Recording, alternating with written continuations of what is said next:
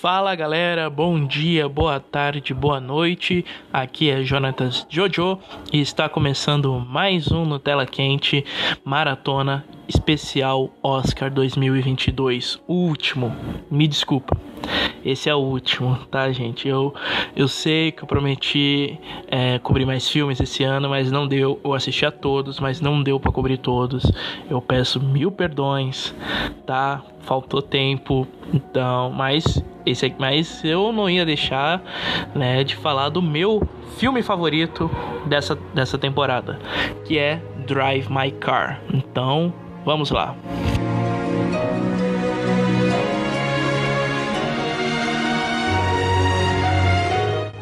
Um, Drive My Car, né, filme japonês, né, acho que é o primeiro filme japonês a ser indicado para melhor filme é, no Oscar. É, e acho que é o prim... acho que é o primeiro desde a partida a ser indicado também a estar na categoria. Acho que sim, né? Mas enfim, né? O mas enfim, que é um filme dirigido pelo Ryosuke Hamaguchi né? É, cara que já tinha, já tinha uma boa experiência, ele dirigiu um, o excelente Asako, né? Eu recomendo muito vocês assistirem Asako, é um excelente filme. E aqui ele mostra, né, porque ele se tornou, ele teve essa ascensão meteórica é, como um dos grandes nomes do cinema japonês atual, junto com Hirokazu Koreeda, Naomi Kawase, é, Sion Sono e Takashi Miki. Então, né, vamos lá, vamos, vamos falar aqui sobre esse filme que conquistou o meu coraçãozinho, meu frágil coraçãozinho, né? Ele nós acompanhamos é, Kafko, né, que é um que é um ator, um, um ator de calibre, né, que é, nós acompanhamos a jornada dele, ele vai dirigir uma nova peça para um festival grande de teatro em Hiroshima, né? Mas, e é essa é a história que move o filme. No entanto, é, o filme não começa daí, porque antes disso, antes desse plot começar, a gente tem 40 minutos de prólogo. Não tô brincando, gente. São 40 minutos de prólogo. É sério, é sério. E por que isso? Porque o filme tem 3 horas. E... Não, mas é sério, 40 minutos de prólogo. Por um momento eu pensei que eu tava vendo um filme do Lave Dias, né? Que é ele que faz esses prólogos gigantescos. Mas, enfim no prólogo a gente acompanha mais ou menos a vida dele de casado, né? A gente descobre que a esposa trai ele, é, mas ele não se importa, que ele perdeu uma filha faz quase 20 anos, né? E ele e a esposa estão quase 20 anos nesse luto. E é engraçado porque como o filme ele muda de tom do prólogo para a história principal mesmo, porque no prim... porque no prólogo tem uma vibe muito mais é, sensual. O filme ele o filme ele já começa com ele começa com uma cena de nudez, claro, não mostra os seios, mostra as costas nuas da da da Otto, que é a esposa dele né? E tem uma vibe mais sensual mesmo, porque tem cena de sexo, tem tem um, a Otto, ela exibe uma sensualidade, ele também, então, tipo, é um filme mais sensual de primeira assim no no contexto, eu acho, né, no, no prólogo e depois ele muda para um drama existencialista no quando o filme realmente começa, né?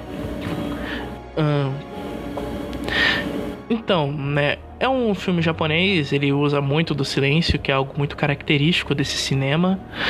Então são várias cenas, é, às vezes sem ninguém falando, sem trilha sonora também, só som ambiente, só som de pássaro.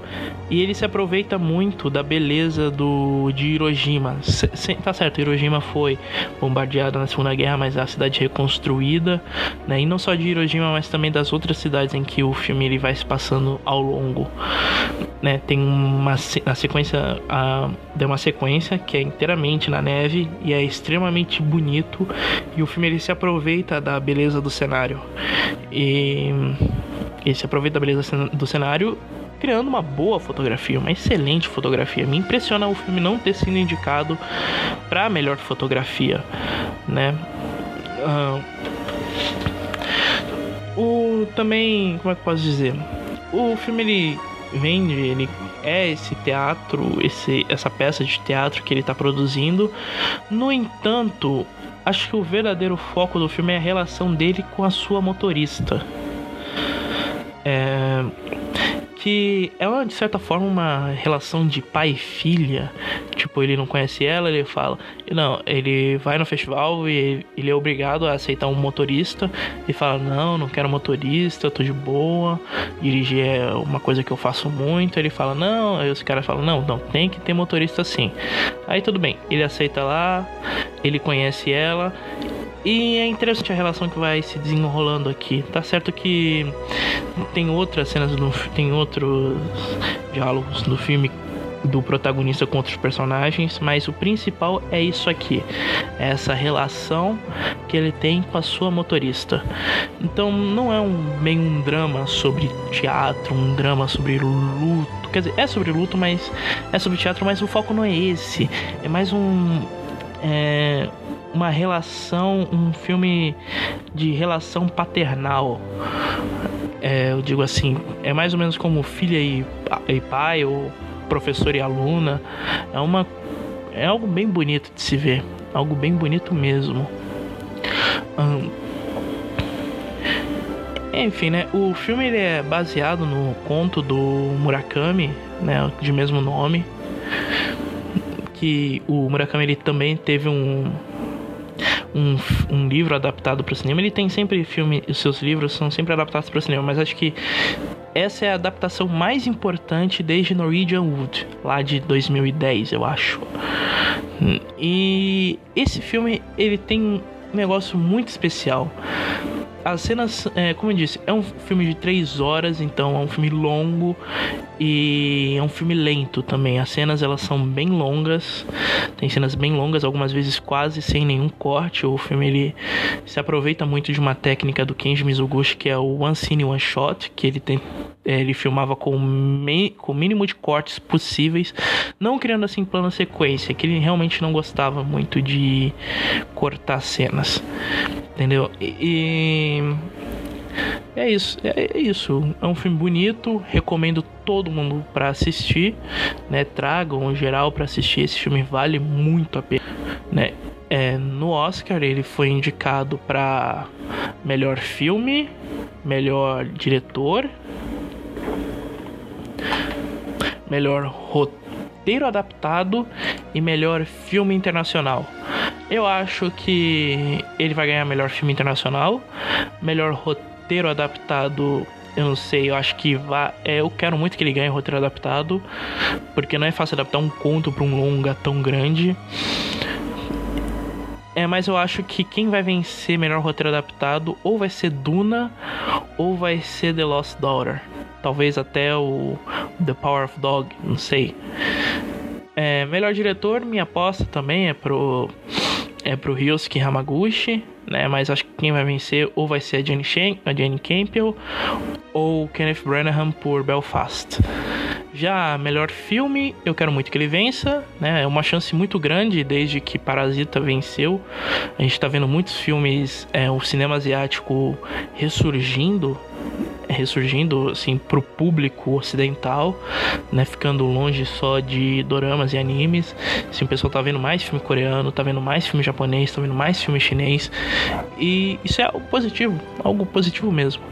Então, acho que para melhor filme, eu quero que ele vença. Acho que ele tem grandes chances de vencer, mas acho que quem vai vencer mesmo vai ser ou Power of Dog, ou Duna, ou Belfast né? Eu espero que Drive My Car vença e vença tudo, né? Tudo em que foi indicado, mas acho que ele só vai ficar mesmo com o melhor filme é, internacional. Então é isso, né, gente? Esses foram todos os filmes que eu consegui cobrir do da maratona do Oscar. Desculpa, tá? Prometi que ia cobrir mais, acabei não fazendo isso. Mas é, é a vida. Próximo ano vai ser, prometo. Próximo ano prometo, vou trazer mais filmes. Então, é, vamos lá. E é isso, gente. Como não tela quente, com pão.